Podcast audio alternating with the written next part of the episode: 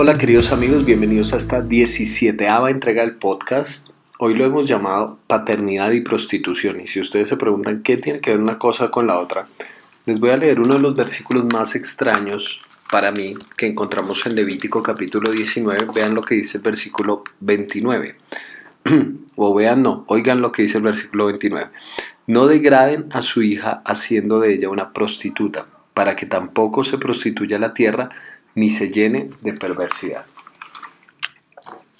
¿Por qué está ese versículo ahí? Porque, bueno, está bien que no se mande eso, pero lo que tenemos que preguntar es por la práctica, o sea, ¿de dónde sale la idea de que un padre va a vender a su hija para prostituirla como si fuera algo legal dentro de ese momento? Entonces, em, creo que este tema tiene profundas implicaciones porque si bien es cierto, hoy en día lastimosamente este tipo de prácticas siguen llevándose a cabo, eh, tal vez en, muchos medios, obviamente desde un punto de vista eh, tabú, pero no solo tabú, sino ilegal. O sea, no, es, no está bien que una persona eh, use la prostitución de sus hijos como una forma de sustento económico. Eso está mal, simplemente es así, pero eh, por el hecho de que esté mal lastimosamente en nuestra sociedad no, no significa que no deja de ocurrir.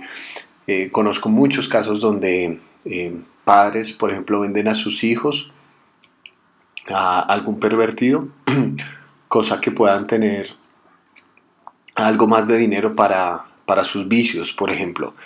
Y, y, ocurren ese tipo de cosas, pero tenemos que, que preguntarnos más a fondo porque esto está tan conectado, un, caso aparentemente tan aislado, ¿no es cierto?, como un padre que entrega a su hija en prostitución, porque está conectado con la tierra, que la tierra se llene de perversidad. Entonces aquí eh, veo yo las implicaciones de lo que es la paternidad, porque la paternidad en primera instancia dibuja en nosotros un concepto de lo que es la autoridad. La primera autoridad que nosotros tenemos como seres humanos son nuestros padres. Que sea buena o que sea mala es otra pregunta, pero nuestro primer concepto proviene de nuestros padres. Y uno de los elementos importantes aquí es que vemos que la autoridad no se impone, la autoridad se inspira. ¿Por qué digo esto? Porque en ocasiones pensamos que los papás tienen derechos sobre los hijos simplemente por ser los papás y la autoridad a veces proviene de esa imposición, pero no es así. La autoridad proviene también de la clase de persona que yo soy. ¿sí? Eh, obviamente que los hijos eh, le deben respeto a los padres y eso es un mandato para los hijos, pero un padre no solamente debe ver el hecho de su título, sino ver la coherencia de lo que es como persona. Y cuando tú logras ver la clase de persona que es ese alguien, esa persona te va a inspirar, esa persona eh, va a moverte no solamente por una imposición o por una orden, sino por la vida.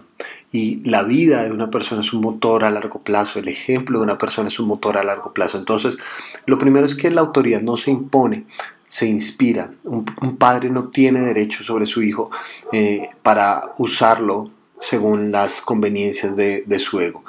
Y eh, eso es muy importante porque cuando, cuando estudiamos el concepto bíblico de lo que es la autoridad, nos damos cuenta de la, de la fuerte conexión que la autoridad tiene con el servicio.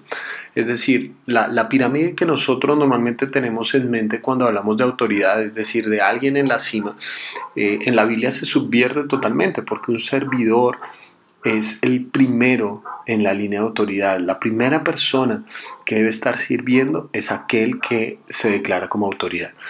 Y ser autoridad no es menos. De hecho, una persona que sabe que tiene autoridad no tiene problemas de orgullo para servir. Si, si tienes problemas serios para servir, probablemente estés tan apegado a una posición que pienses que eso te denigre. Pero en última instancia eso es la paternidad, ¿no es cierto? Es servir a un ser humano en el proceso de lo que es la vida. Pero en ocasiones eh, la paternidad se ha usado, o, el, ser padre de un, hijo, eh, se usa al hijo como un mecanismo de redención. Es decir, él o ella es la que le me va a dar felicidad, plenitud.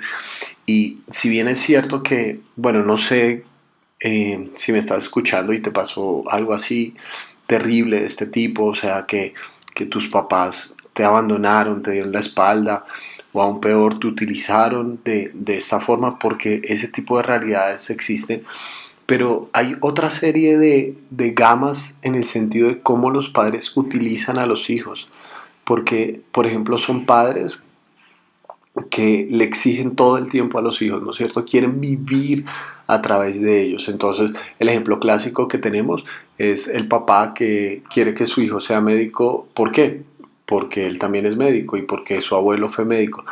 Es como si este muchacho eh, por el simple hecho de nacer en esa familia, estuviera predestinado a ser médico. Y si sale que quiere ser guitarrista, entonces ahí sí se vuelve un problema de grandes proporciones porque el hijo tiene que ser lo que el papá quiere. O también hay ocasiones donde los papás, por ejemplo, meten a los hijos en un montón de cosas.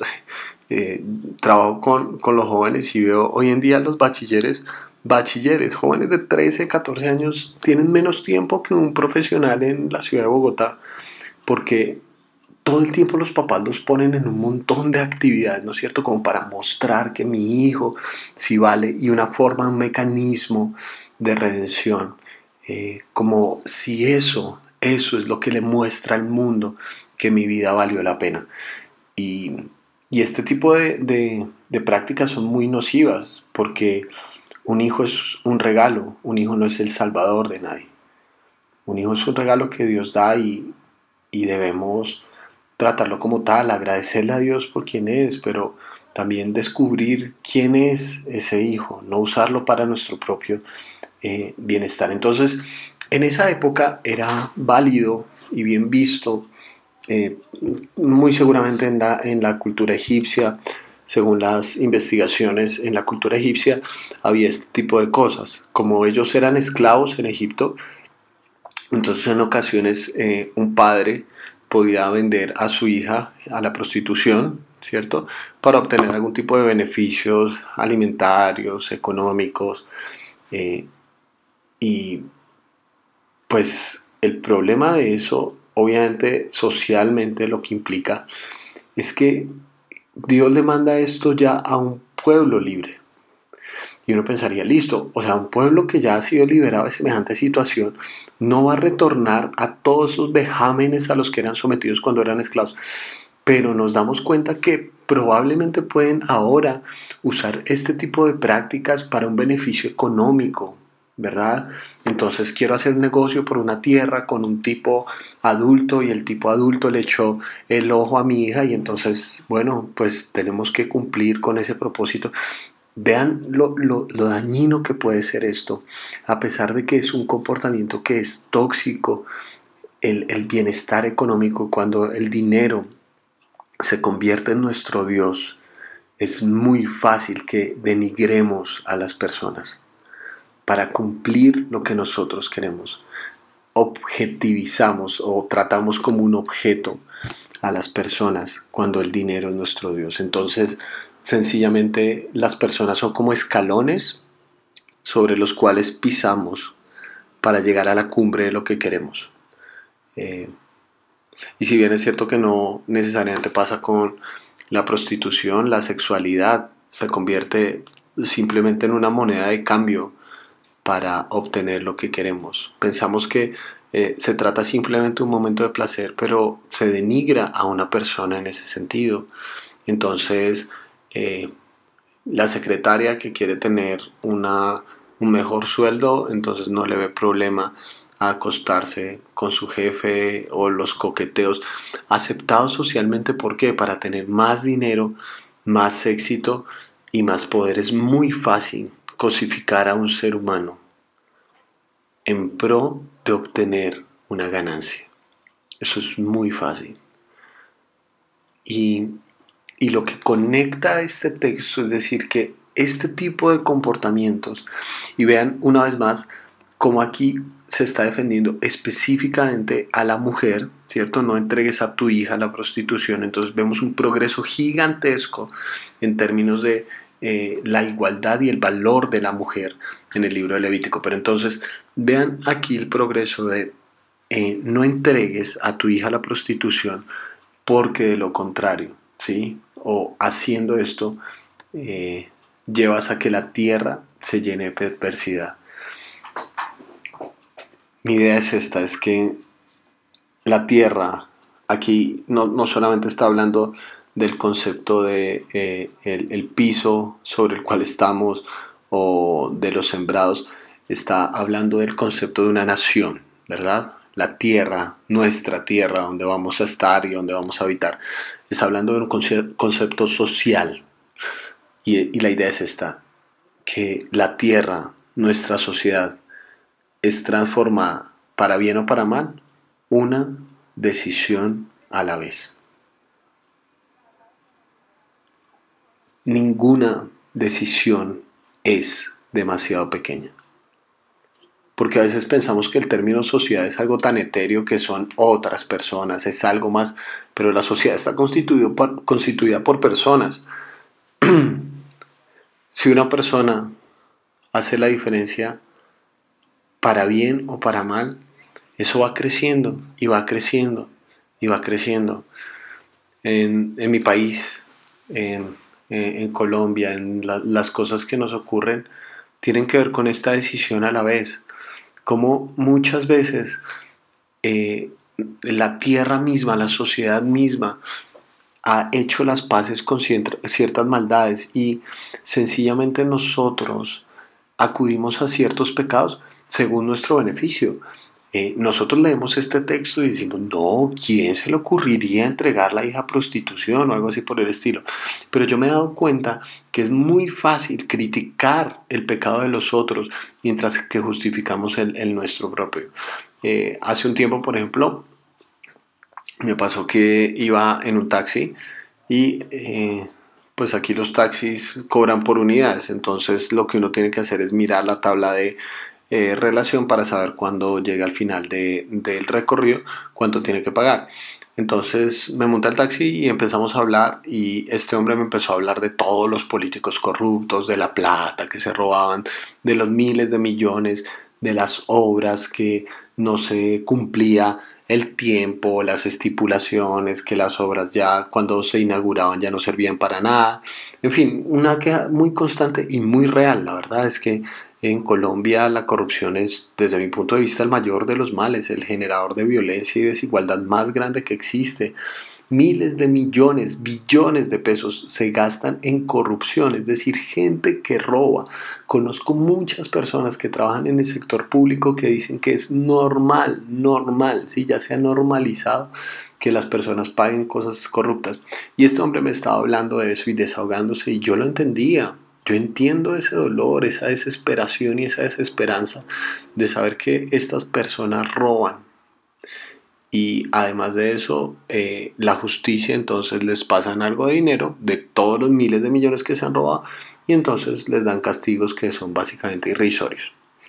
Llegamos al final de nuestro recorrido y marcaba X cantidad de unidades, 30, no, bueno, 100 por decir algo.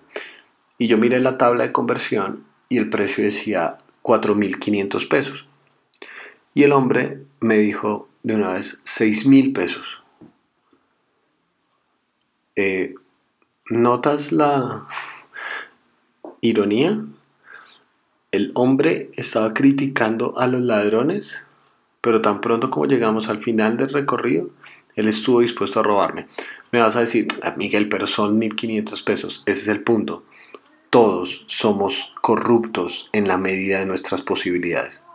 Es muy fácil criticar a alguien porque se roba mil millones de pesos, pero si nosotros nos robamos mil quinientos pesos, lo justificamos que bueno, este mundo está muy difícil, que son mil quinientos pesos para otros. Ven cómo una decisión a la vez se forma todo un entramado social de corrupción, de perversidad, cuando cada uno está tomando sus decisiones corruptas para justificarlas de una u otra manera. Así que creo que este texto nos deja con una pregunta muy clara. Primero para los padres, ¿qué estamos haciendo con nuestros hijos? ¿Cómo los estamos entendiendo? ¿Son ellos nuestro mecanismo de redención o los entendemos como un regalo del cielo para nosotros? Pero a un nivel un poco más amplio y personal, más allá de si has, tienes hijos o no. ¿Qué clase de mundo estás creando? Porque tus decisiones importan. Tus decisiones no son eventos aislados dentro de una eternidad etérea. Tus decisiones importan. Eh, cómo tratas a las personas, cómo utilizas el dinero, cuáles son tus proyectos, cuáles son tus razones para tomar decisiones, cómo tratas a los demás, cómo tratas a las personas más necesitadas. ¿Eres capaz de pedir perdón? ¿Qué clase de mundo estás creando?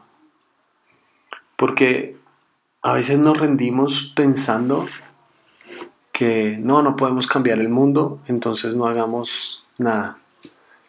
Está bien, tú no puedes cambiar el mundo, pero por favor, no dejes de intentarlo. Necesitamos de tu santa obstinación por hacer de este mundo un lugar diferente, una decisión a la, vez. Así sea con tu familia, porque los primeros testigos de tu espiritualidad no, no son las personas de la iglesia las que ves una vez por semana, no son las personas que te leen en las redes sociales cuando cuelgas un versículo. Los primeros testigos de tu devoción a Dios son tu familia, son las personas que te rodean, las que más te conocen. Delante de los demás podemos decir esta vida y la otra. Es muy fácil ser cristiano dos horas a la semana. Pero seguir a Dios, ser pueblo de Dios en el día a día.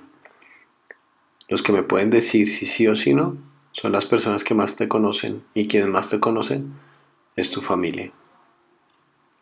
No te conviertas, le está diciendo Dios, en tu núcleo social no perpetúes la esclavitud, la denigración del ser humano. Trata a las personas como alguien digno. Trata a tus hijos, a los más cercanos. Trátalos como personas de, que tienen un valor eterno. Personas que valen cada gota de sangre que fue derramada en la cruz. ¿Qué cambiaría en tu vida, en tu forma de asumir tu familia, bien sea a tus padres, a tus hijos, a tu esposa, a tu esposo, ¿qué cambiaría si vieras en ellos el valor eterno que tienen? ¿Qué cambiaría si los vieras a ellos con el potencial extraordinario de transformar este mundo? Si dos, tres personas que escuchan este mensaje tomarán la decisión de Decir, ¿saben qué? Yo me doy cuenta que yo cometo estos pecados, que yo soy corrupto en las medidas de mis posibilidades. No me robo miles de millones de pesos porque no tengo acceso a eso, pero me robo 1500 de vez en cuando, me robo los esteros de la oficina. Y te, puede parecer que es una estupidez. Y esa es la mayor mentira del pecado, que te hace creer que lo tuyo es una bobada, pero el pecado no es comparativo, el pecado es personal, es lo que cada uno de nosotros está decidiendo en la medida de nuestras posibilidades. De ninguna manera sería justo decirle a Dios, Señor, yo fui un mentiroso, yo fui un ladrón, pero yo no soy tan malo como Hitler. Un juez justo no te va a juzgar por lo que otros hicieron o no hicieron, te va a juzgar por ti, por las decisiones que tú tomaste, así que decide hacer la diferencia en este mundo. Decide que el regalo de la paternidad, por ejemplo, el regalo de ser parte de una familia, no sea manchado con el daño tan grande de la prostitución y de la cosificación. No permitas que algo tan bueno como los talentos extraordinarios que tienen se manchen por querer tener un poco más, por codiciar y anhelar tener un poco más de dinero. No permitas que algo tan bueno, un regalo de Dios, sea manchado de esa manera, porque Dios nos regaló esta sociedad y esta sociedad se cambia una decisión a la vez. Y mi oración es que tú puedas tomar las decisiones adecuadas donde estás, que no pienses que tu aporte es pequeño. Y por pequeño que parezca, es importante. Necesitamos de tu santa obstinación por hacer de este mundo un lugar mejor. Y si son dos, tres, de pronto esos dos o tres que toman una decisión de hacer la diferencia contagiarán a otros dos y tres. Y quién sabe dónde podemos llegar. Espero que esa pueda ser la decisión de tu vida. Cambiar el mundo una elección a la vez. Te mando un gran abrazo.